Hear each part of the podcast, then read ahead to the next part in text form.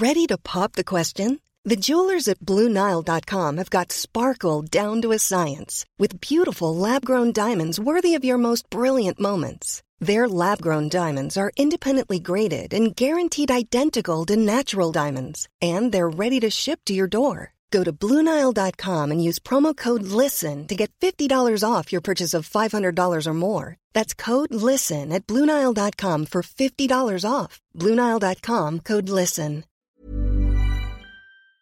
Bonjour à toutes et à tous, bienvenue dans le podcast La Sueur. Salut Big Rusty, on va parler de Ramzat Jimaef. Le temps presse pour notre cher Ramzat Chimaev Big Rusty parce que oui, des débuts en fanfare, souvenez-vous, deux victoires en à peine dix jours. Ensuite, cette victoire début à l'UFC pour lui à Las Vegas, un chaos debout où tout le monde se dit waouh, c'est plus que de la lutte, c'est aussi des points Ramzat Chimaev. Depuis, il y a eu le coronavirus et tous ces petits problèmes qui font que mine de rien, il perd un peu du temps Ramzat Chimaev. Et là aujourd'hui, alors qu'on parle d'un potentiel combat contre Polo Costa, dont on parle depuis de nombreuses années maintenant, que l'histoire du sparring avec Jerry Prochaska refait sur face aussi, c'est excitant, mais il n'y a pas d'annonce officielle pour Ramzat malheureusement. Souvenez-vous, à l'origine, le plan de Dana White, c'était quand même de faire Ramzat contre Colby en co-main event de Usman contre Len Edwards. Malheureusement, ça ne s'est pas fait. On va voir tout ça avec Big Rusty, générique.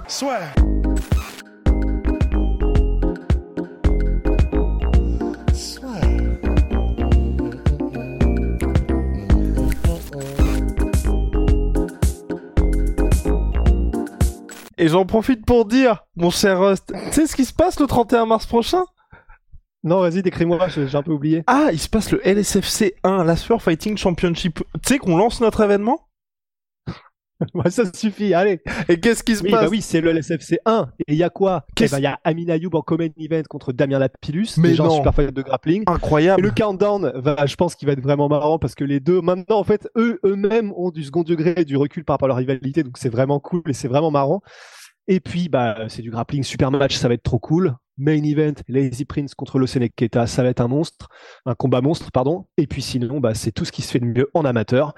Donc, euh, c'est un banger. C'est un banger, c'est par nous, c'est pour vous. Les places sont en commentaire épinglés. C'est peut-être notre plus gros défi, je pense, jusqu'à présent. euh, À mon avis, ouais. Je pense, non? Avec celui qui consiste à, à- je vais essayer de te faire arrêter de dire mine de rien aussi. Ah oui, c'est vrai. Ça, ça, c'est le. Ah là, il est taquin, il est d'humeur taquine. Mais bref, vous n'êtes pas là pour ça. Vous êtes là pour Ramzat Chimaev. Et oui, vous avez peut-être trouvé qu'on est un peu dur, mais moi je trouve qu'on perd du temps. Qu'on est dans une situation où intrinsèquement euh, Ramzat Chimaev, moi je pense qu'il est calibre champion, je pense même qu'il est calibre un des meilleurs à l'UFC au classement pound for pound tout court, qu'il ait la ceinture ou pas. Euh, je pense que c'est vraiment un talent extrêmement rare dans cette organisation parce que et ça m'a d'autant plus conforté avec sa- son combat contre Gilbert Burns où le mec s'est pris des pêches mais de l'espace et finalement a montré qu'il avait un monton qu'il pouvait très bien récupérer surtout est sorti vainqueur.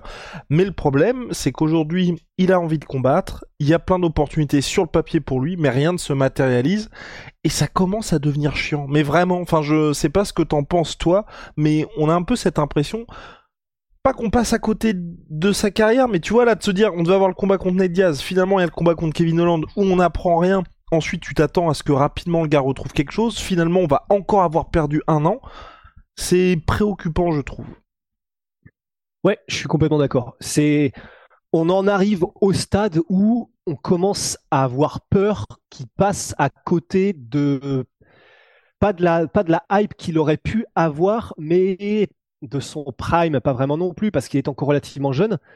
Mais bah, on commence à se dire, bah ouais, enfin, il serait quand même temps d'y aller quoi, parce que c'est toutes ces promesses, mais en fait, ça fait, il a montré qu'il était à la hauteur des espoirs qu'on avait en lui, parce que même si c'est euh, parce que même si c'est euh, dans des combats qui sont faciles pour lui, euh, Kevin Holland, personne n'a fait à Kevin Holland ce que Ramzat lui a fait, quand même, à part toi, mais ça c'est ça c'est backstage.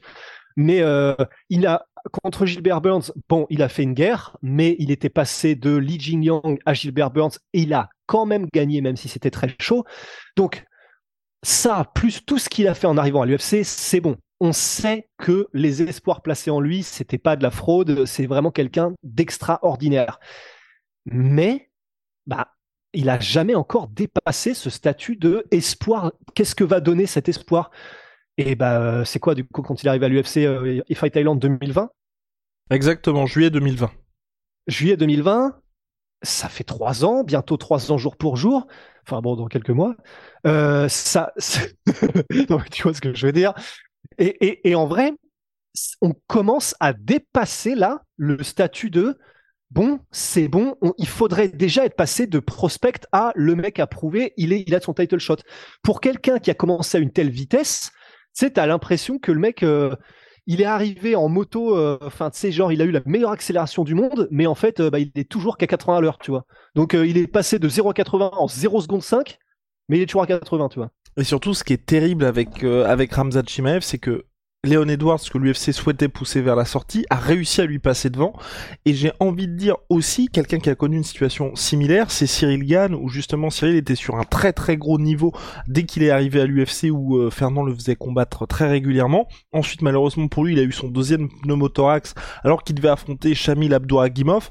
Le temps qu'il y ait eu cette reprise-là, plus les annulations de combat, on avait peur que Cyril perde du temps, et finalement, en gros, ce qui s'est passé, c'est qu'au lieu de le faire monter étape par étape, comme ce qui était prévu, en gros, il devait faire Chamil, il y avait Ante Delija, Pavlovic, finalement, l'UFC, directement à son retour à Cyril, en décembre, alors qu'il n'avait pas combattu de l'année, je crois que c'était 2020, il combat directement contre Junior Dos Santos, classé 7 ce qui fait qu'ensuite, directement pour 2021, il a cette année euh, stratosphérique, puisqu'il fait Gersigno, Volkov et cinq semaines après Volkov seulement, Derek Lewis pour le titre intérimaire et ensuite Francis en janvier 2020. Mais ce que je veux dire, c'est que l'UFC, quand il voit un prospect, quand il voit quelqu'un qui lui se dit potentiellement ça mm, mm, mm. peut amener du, du on va dire un vent frais dans la division, même s'il y a un moment et un problème de santé, une blessure, des problèmes de visa aussi pour le faire combattre aux États-Unis, ils arrivent à rattraper ce retard-là. Le problème de Ramzat, c'est que là, ça va faire, comme l'a dit très justement Rusty, trois ans qu'on est dans une situation un petit peu de stagnation. Moi, ce que j'espère vraiment là,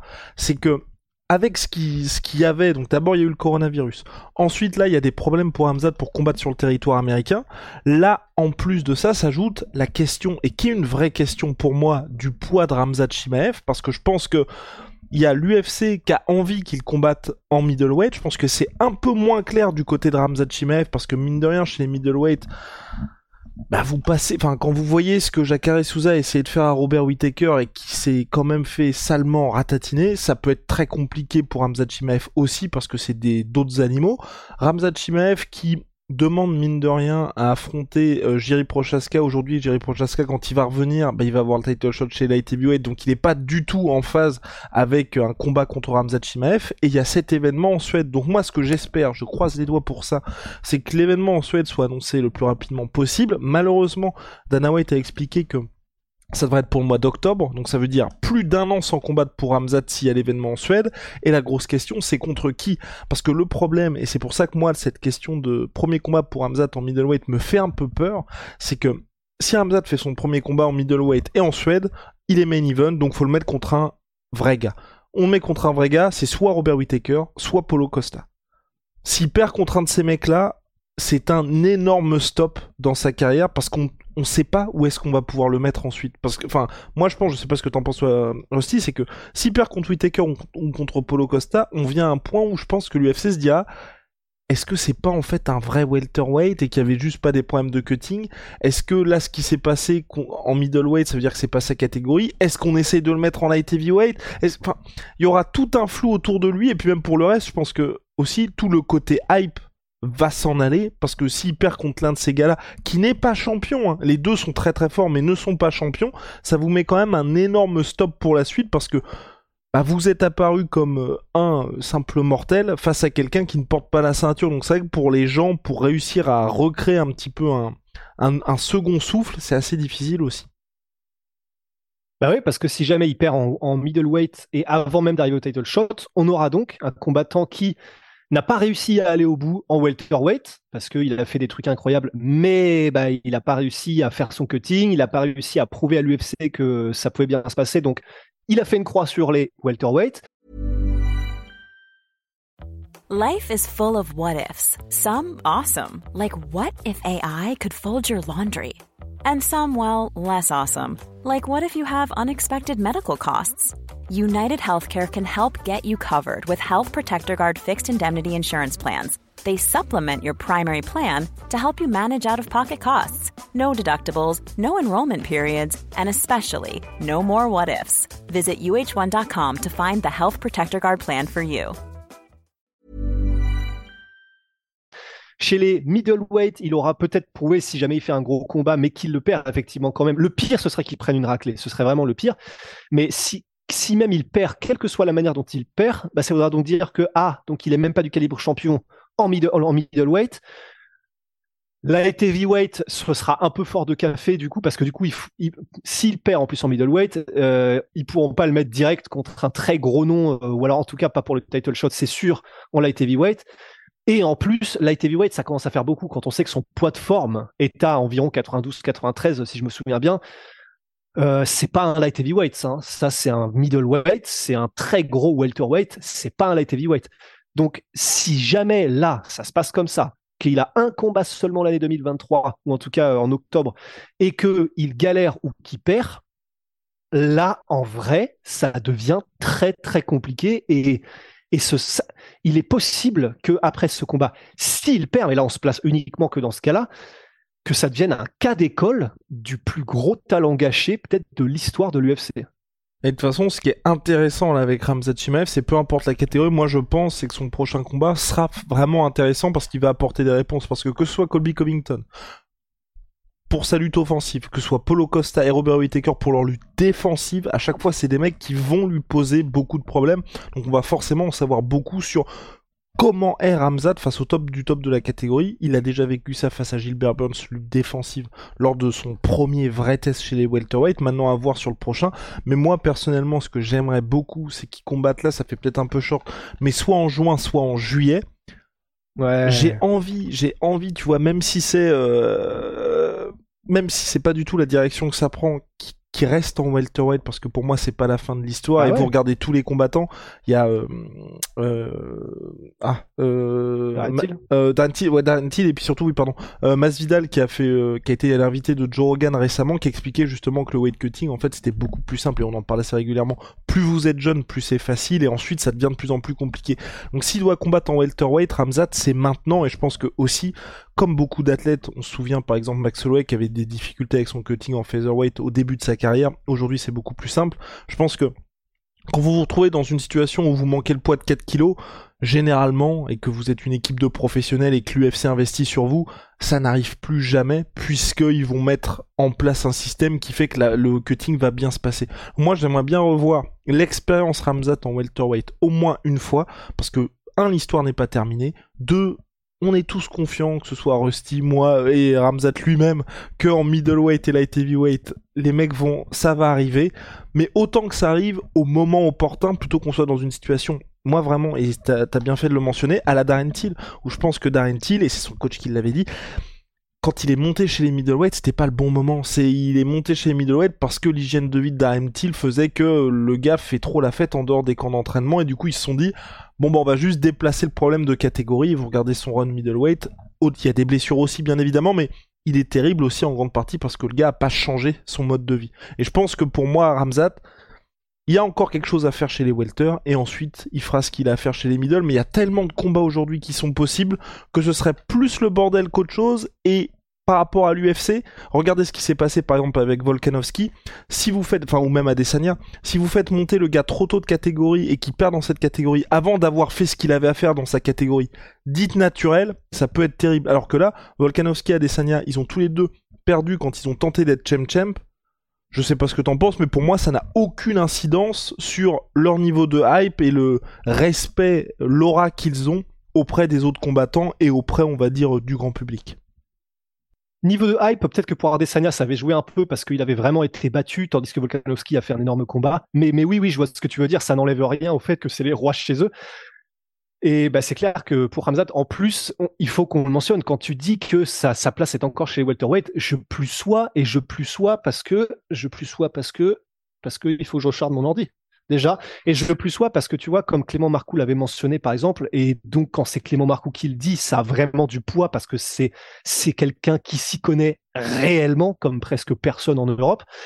Bah, c'est probablement une mauvaise gestion du cutting qui fait qu'il ne peut pas arriver euh, sereinement euh, à au moins de 77 kilos.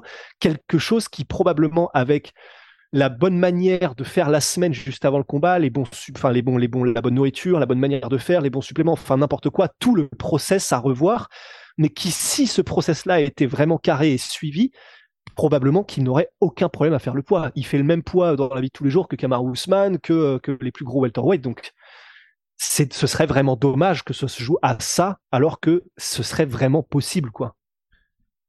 Entièrement d'accord, Big Rusty. Je pense qu'on a fait le tour sur le cas Chimaev. En tout cas, ce qui est sûr, c'est que le temps presse. L'avantage pour lui aussi, c'est que chez les welterweight, mine de rien, c'est assez ouvert aujourd'hui, puisque il y a le cas Colby Covington, il y a Masvidal s'il s'impose contre Gilbert Burns. Je pense que, je veux dire, si aujourd'hui l'UFC venait à faire Edwards contre Ramzat Chimaev pour le titre, mhm. ça choquerait personne parce que le combat a déjà été prévu plusieurs fois. Trois fois, il a été annulé à trois reprises. Au regard de ce que Ramzat a montré, enfin, évidemment, il y aurait, évidemment, il y aurait des critiques, mais c'est pas comme si, euh, c'est pas le plus scandaleux. Voilà, c'est pas le plus scandaleux de faire combattre Ramzat Chimaev pour la ceinture. Donc c'est aussi une possibilité pour l'UFC. En tout cas, moi, j'ai envie pour Ramzat qu'il y ait de l'activité, qu'il revienne en welterweight et qu'en tout cas, il y ait, enfin voilà, qu'on se dise euh, ça y est, là aujourd'hui tous les voyants sont ouverts quasiment pour l'UFC en 2023, que le, le gars qu'on nous promet et qu'on voit surtout comme potentiel champion puisse combattre pour le titre le plus rapidement possible parce que juste pour, finir pour finir ce podcast est-ce qu'il y a d'autres événements hors dehors des États-Unis qui sont prévus là d'ici euh, juin juillet? Ouais bah là apparemment il y a hum, le retour de l'UFC à Londres au mois de juillet avec Thomas Spinal en main event. Bah voilà. Voilà. Alors Qu'est-ce qu'on demande Ce serait bien. Mais parce que de toute façon, n'importe quoi autre que les États-Unis, ça marcherait, donc allons-y. Hein. C'est clair. Après, ça dépend si l'UFC, parce que je pense qu'aujourd'hui, l'UFC voit Ramzad comme un combattant pay-per-view, plus qu'un combattant du UFC Fight Night. Donc ça dépend ce qu'ils veulent faire pour juillet. Il y a déjà l'International Fight Week début juillet. S'ils font deux pay-per-view, pourquoi pas? Mais c'est un petit peu ça, à mon avis, qui qui peut aussi être embêtant. Pourquoi pas la carte de... du mois d'août aussi? On ne sait pas. On ne sait pas. Mais en tout cas, moi, ce que j'aimerais, ça marche pas du tout niveau timing. Dans la vie ah, Je fais tellement de choses, Big Rusty. Mais ce qui serait intéressant aussi, mais là ça marche pas niveau timing parce qu'on était sur un mois de septembre pour le retour de Connor, une conférence de presse, même si ça s'affrontent pas, avec Connor et Ramzat. Imagine. Avec Connor et Ramzat et les deux combattent dans la catégorie welterweight. Je dis pas qu'ils s'affrontent, hein, mais les deux font des combats dans la catégorie welterweight et ils sont à la même conférence de presse. Oh, ce serait mais dantesque. Ça, ça partira en vrille, mais d'une force. Mais vraiment d'une force. Donc euh, voilà, je, pose ça là. Ça ne va pas du tout dans ce que j'ai dit en termes de timing pour le retour de Ramzat. Mais en tout cas, euh, je pense que l'UFC là aussi dans un coin de la tête, en mode si on veut que la Terre explose, ça peut être pas mal. Allez, mais aussi on se retrouve très vite pour de nouvelles aventures. Ciao à ma sweet pea, ma sweet protein. Sweet pea. Moins, il y a en ce moment il y a les soldes sur le Two Protein jusqu'à moins 50% et avec le code la sueur vous avez 15% supplémentaire sur ces moins 50%, donc code la sueur. Big Rusty, see ya, take care of your family.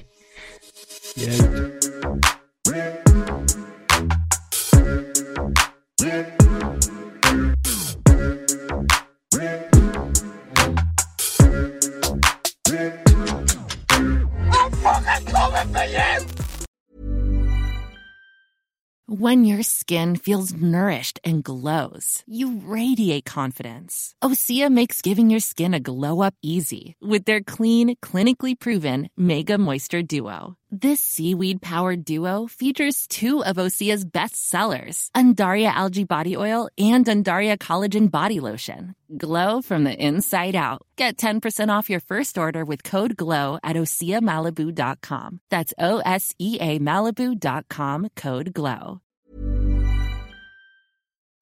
Et voilà, c'est la fin de votre épisode du podcast La Sœur. Si ça vous a plu, n'hésitez pas à nous mettre les 5 étoiles sur Apple Podcast ou sur Spotify. Vous pouvez aussi nous laisser un petit commentaire, ça nous aidera beaucoup.